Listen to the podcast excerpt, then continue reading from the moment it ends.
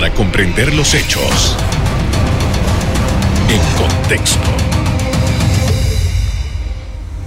Muy buenas noches, sean todos bienvenidos y ahora para comprender las noticias las pondremos en contexto.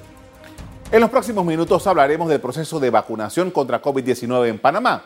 Iniciaron las jornadas de barrido en las, eh, de vacunación en los diferentes corregimientos y centenares de personas acudieron a esta nueva etapa de la inmunización contra COVID-19. Enormes filas de personas, en su mayoría jóvenes, llenaron los centros de vacunación en la primera fecha de barridos que toman lugar en ocho circuitos del país. La vacunación se estipuló de 7 de la mañana a 6 de la tarde en comunidades de Chiriquí, Herrera, Coclé, Veraguas y la ciudad de Panamá. Personas de los grupos más jóvenes de la población venían reclamando las vacunas desde hace varias semanas. Esta semana Panamá recibió 363.870 nuevas dosis de la vacuna de Pfizer compradas por el país y medio millón donadas por el gobierno de los Estados Unidos. En los anuncios semanales del Ministerio de Salud se informó que el país ha recibido 2.398.590 dosis de vacunas, sumado las de Pfizer y AstraZeneca. Servirán para avanzar esta semana, el día de mañana, que inicia una jornada importante, sin precedentes a nivel nacional. El total de dosis aplicadas hasta el momento, 1.890.415, de las cuales 1.395.000 corresponden a Pfizer.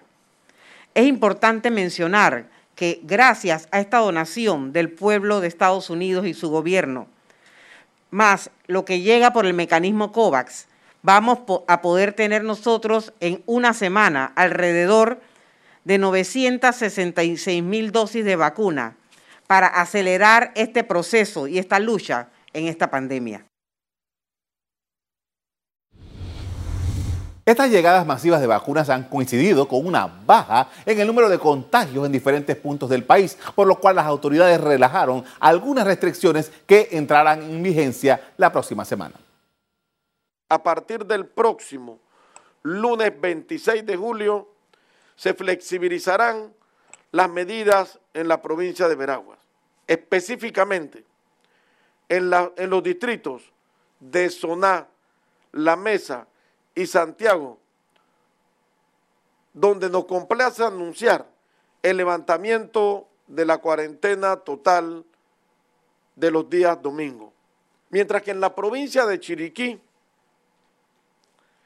el distrito de Alange, el toque de queda quedará de 12 de la noche a 4 a.m. de la mañana. Para la provincia de Colón, queremos comunicar que el distrito de Donoso, la cuarentena pasa a regirse a partir de las 12 de la medianoche a 4 a.m. de la mañana. En cuanto a Panamá Metro, tenemos hoy buenas noticias, ya que a partir del próximo lunes 26 de julio, el toque de queda iniciará a partir de las 12 de la medianoche hasta las 4 a.m. de la mañana. Y el cierre de los comercios pasará a darse a partir de las 11 de la noche para atención al público. Bien, a principios de este mes se informó que el Ministerio de Salud evaluaría la posibilidad de que un conjunto de hospitales privados se sumaran al proceso de vacunación contra COVID-19. Según se indicó, hay seis hospitales privados en la provincia de Panamá, uno en Colón y otro en Chiriquí, interesados en participar. También se explicó que el MINSA entraría a revisar elementos como la capacidad y logística de cada centro médico privado que participe. Directivos de estos hospitales expresaron que están dispuestos a ser parte de la estrategia de forma gratuita. La llegada de un número grande de vacunas al país facilitaría las posibilidades de que estos centros privados participen en este esfuerzo. De acuerdo con la ministra de Relaciones Exteriores, Erika Moinés, la próxima semana se deben recibir alrededor de 450 mil nuevas dosis de Pfizer. Así que si suma 500 mil dosis de esta donación, 363 mil eh, que recibimos el día de ayer y adicionalmente más de 450 mil, 400, 450 mil que estamos recibiendo la próxima semana, es lo que digo que en dos semanas ya estamos por encima del millón de dosis y, y si uno eh, balancea eso con lo que hemos recibido antes, son números astronómicos, con lo cual estamos todos listos para iniciar esta vacunación masiva y depende de todos en esta campaña educativa para asegurarnos de que salgamos de esto lo más pronto posible. En esta nueva etapa de la vacunación, el MINSA está vacunando a más personas mayores de 16 años y a los mayores de 12 años con enfermedades crónicas o discapacidad. Es momento de hacer una pausa para volver ponemos en, contexto el proceso de vacunación en Panamá. Ya volvemos.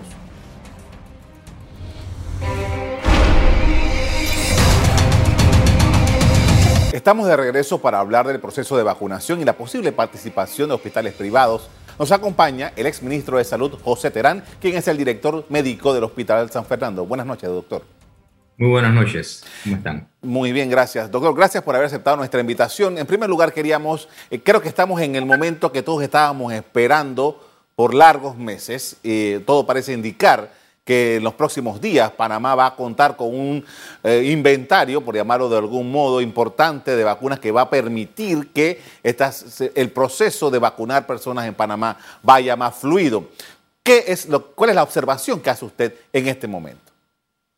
Mire, es una noticia que a todos nos regocija, eh, que la estábamos esperando desde hace tiempo y por eso desde hace varios meses habíamos ofrecido nuestra cooperación como hospitales privados para coadyuvar en el proceso de vacunación nacional. Entendemos perfectamente que en aquel momento, hace semanas o meses atrás, la cantidad de dosis que recibía el país no era necesario involucrar a más personas y que el ministerio, la Caja de Seguro Social y todo lo que es el, personal del país estaba en la capacidad de asumir ese rol. Ahora, con esta gran cantidad de vacunas, el sector privado y muchas otras personas se deben involucrar en este proceso de vacunación para que la misma sea lo más efectivo y podamos nosotros salir del problema económico en que nos ha sumido esta pandemia.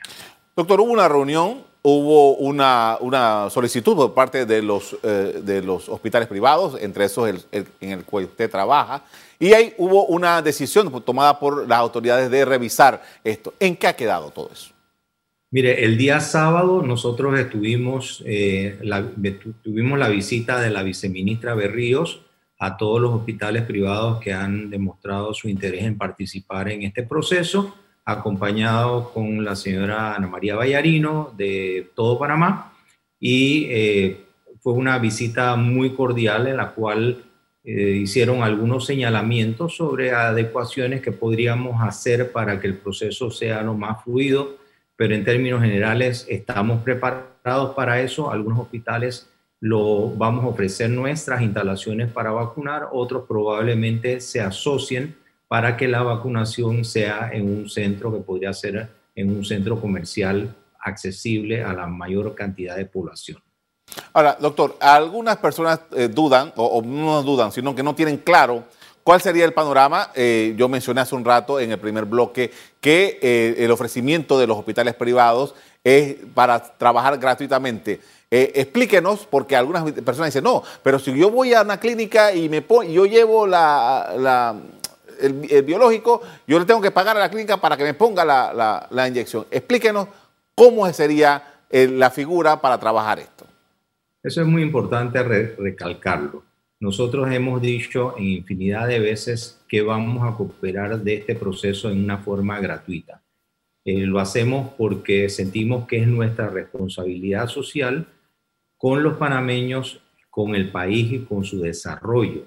Somos parte del problema, somos parte de la solución. Así que vayamos juntos en este proceso de vacunación y lo vamos a hacer gratuitamente. De eso lo puedo decir una o mil veces para que la población entienda que no tenemos ningún tipo de ánimo de lucro porque con la salud en este tipo de situaciones no se puede esperar ningún beneficio de tipo económico el beneficio económico que todos los panameños podamos tener va a ser cuando podamos salir de esta crisis, retomar la cantidad de personas empleadas y que las empresas vuelvan a producir para contribuir a la economía nacional a través del pago de sus impuestos. Y este pago de sus impuestos se reviertan en obras nacionales, con lo cual aumentamos la cantidad de personas empleadas.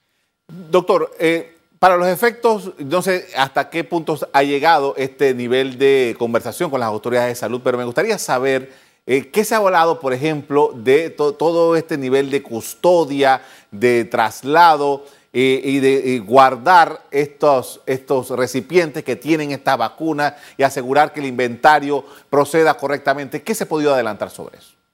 Mire, todo eso está debidamente coordinado, se va a hacer una entrega por semana y la vacunación se va a llevar en el orden que las autoridades del Estado determinen. Las personas se deben incorporar a la lista del AIG y nosotros tendremos el acceso a esa información de tal manera que cuando la persona venga con una cita proporcionada por el sistema estatal, entonces ingresará a las instalaciones y se le vacunará. Ese es el sistema que se está utilizando en otras partes y lo continuaremos haciendo a nivel privado. ¿Cuál sería la, capacidad de los hospitales privados eh, para el manejo? Por ejemplo, acabamos de ver los videos del día de hoy, que ha sido un día en donde muchas personas asistieron a los centros de vacunación. ¿Cómo se trabajaría ese volumen o, cómo se está, o cómo se, sí, se manejaría eh, la, cantidad de citas, las instalaciones, todo esta eh, parte logística, doctor? Mire, cada, cada hospital ya hizo un ejercicio cuando tuvo que vacunar a sus colaboradores eh, hace unos meses atrás. Y tenemos una capacidad efectiva para vacunar, la cual fue enviada al Ministerio de Salud. Ellos tienen esa información y en la medida que nosotros podamos hacer de esto una masificación de la vacuna, lo vamos a hacer. Si tenemos que involucrar más recurso humano para hacerlo, lo vamos a hacer. Si tenemos que movilizar la vacunación para un centro donde haya más personas que puedan vacunarse, también lo vamos a hacer. Hay la mejor disposición por el sector privado de que esta vacunación en realidad sea efectiva y que ese millón de dosis sea aplicada una vez aplicada, nosotros vamos a ver cómo van a cambiar las cifras de las personas que hoy están siendo atendidas por COVID. En su mayoría, personas que no han sido vacunadas y personas menores de 40 años. ¿Cómo vería eh, la, evolución, si le podemos llamar de ese modo, de el, virus en Panamá, de lo que se ha podido lograr desde la vacunación a esta parte? Mire, no, no, hemos terminado de aprender con respecto al COVID desde que esto comenzó. Cada día han ido variando los conocimientos, la literatura es totalmente diferente y, y el virus en sí también es diferente.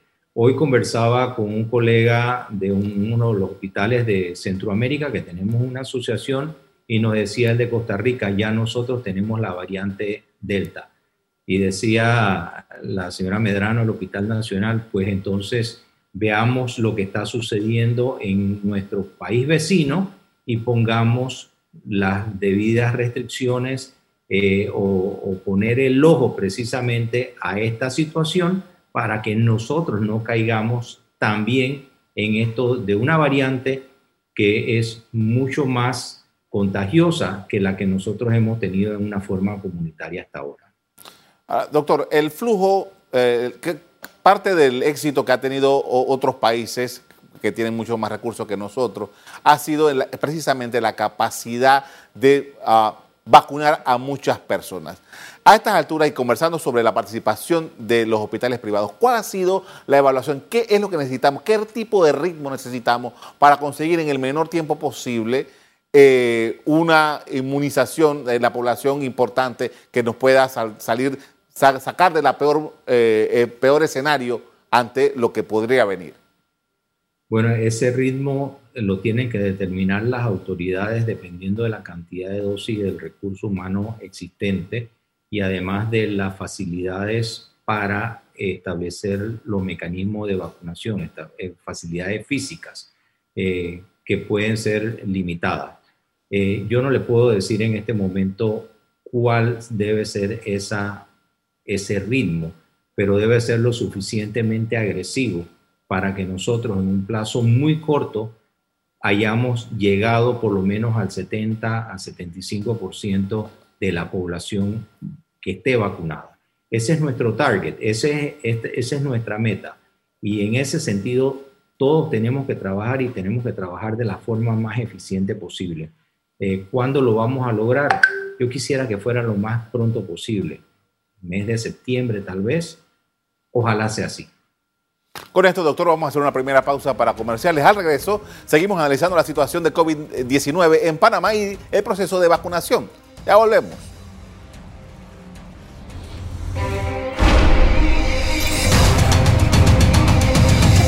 Estamos de regreso y continuamos conversando sobre COVID-19 con el ex ministro de Salud, José Manuel Terán, quien es el director médico del Hospital San Fernando.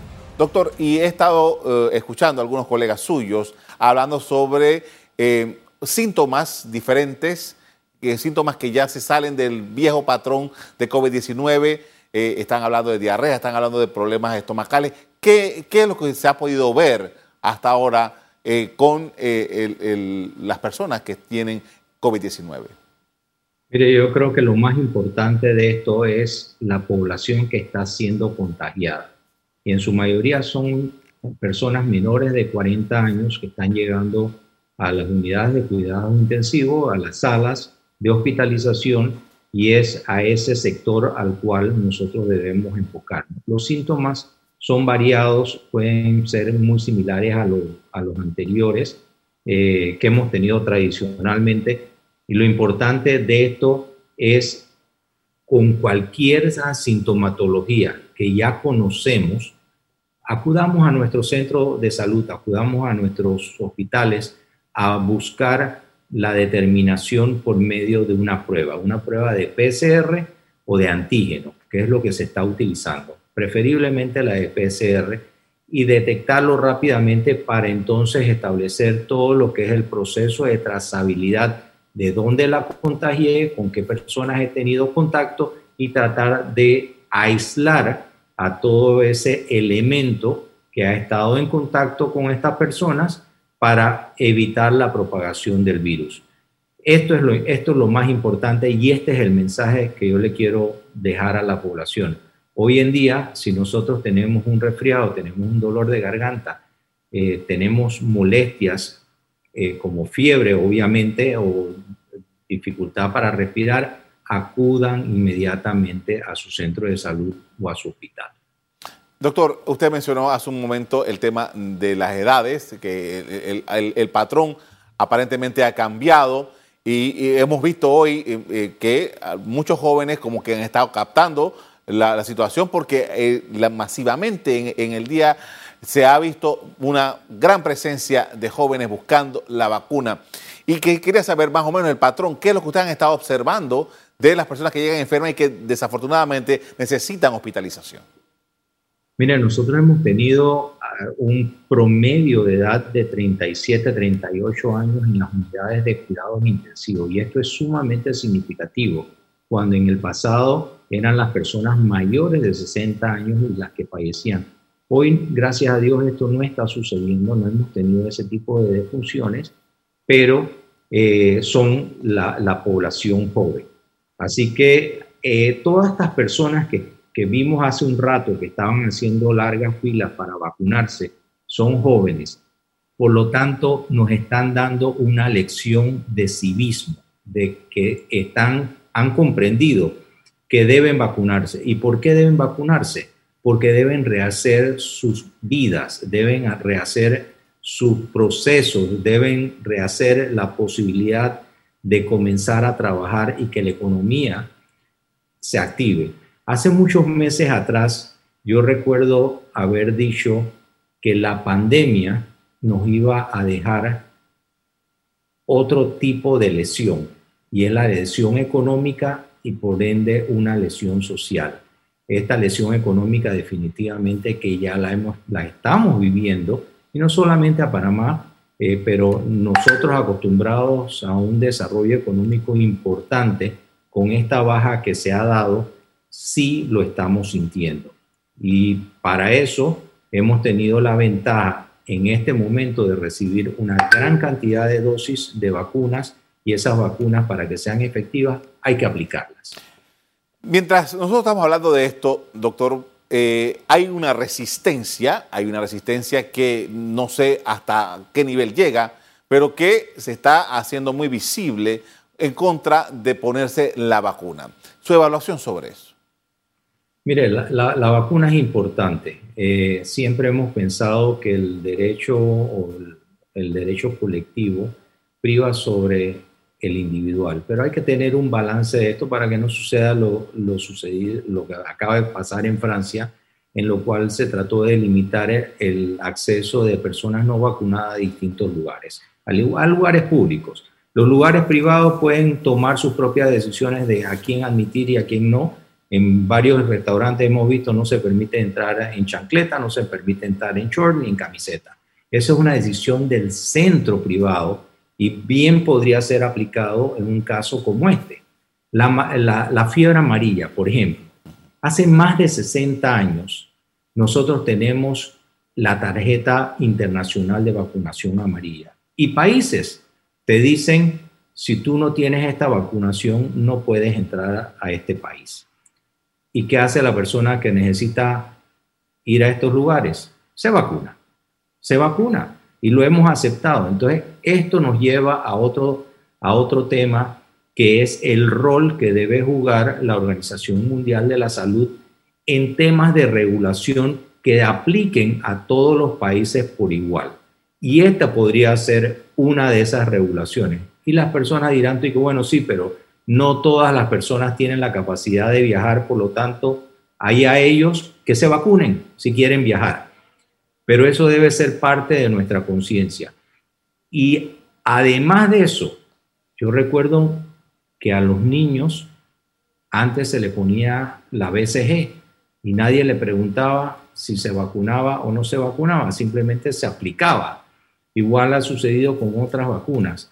Y hoy tenemos una población mucho más sana precisamente porque nuestros padres nos vacunaron.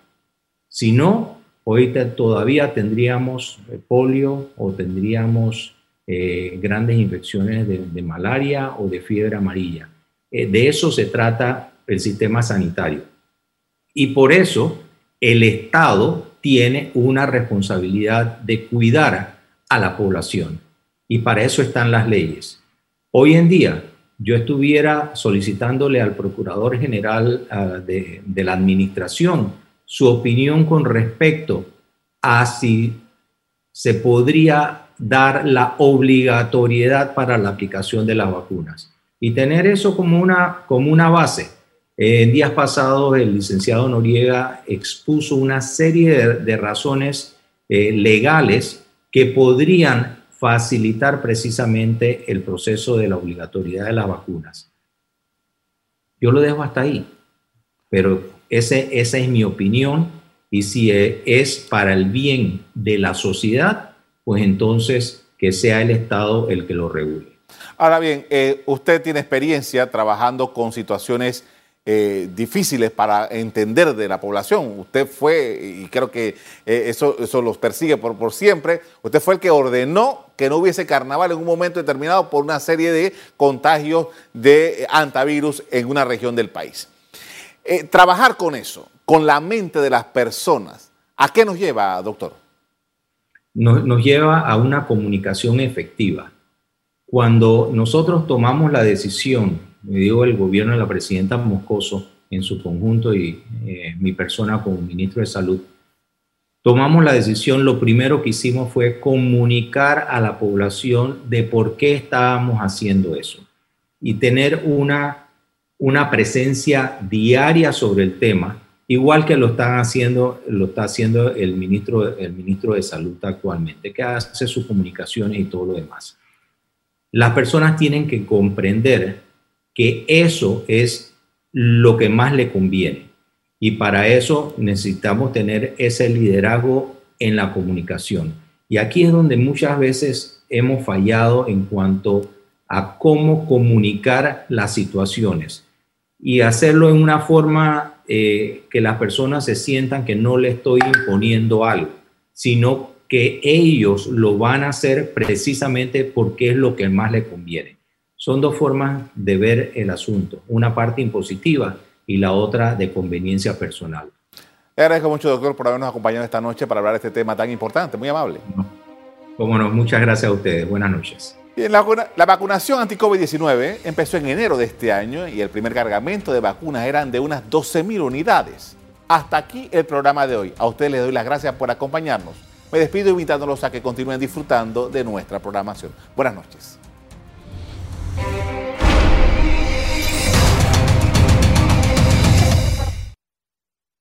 Revive este programa entrando al canal 1 de BOD de Tigo.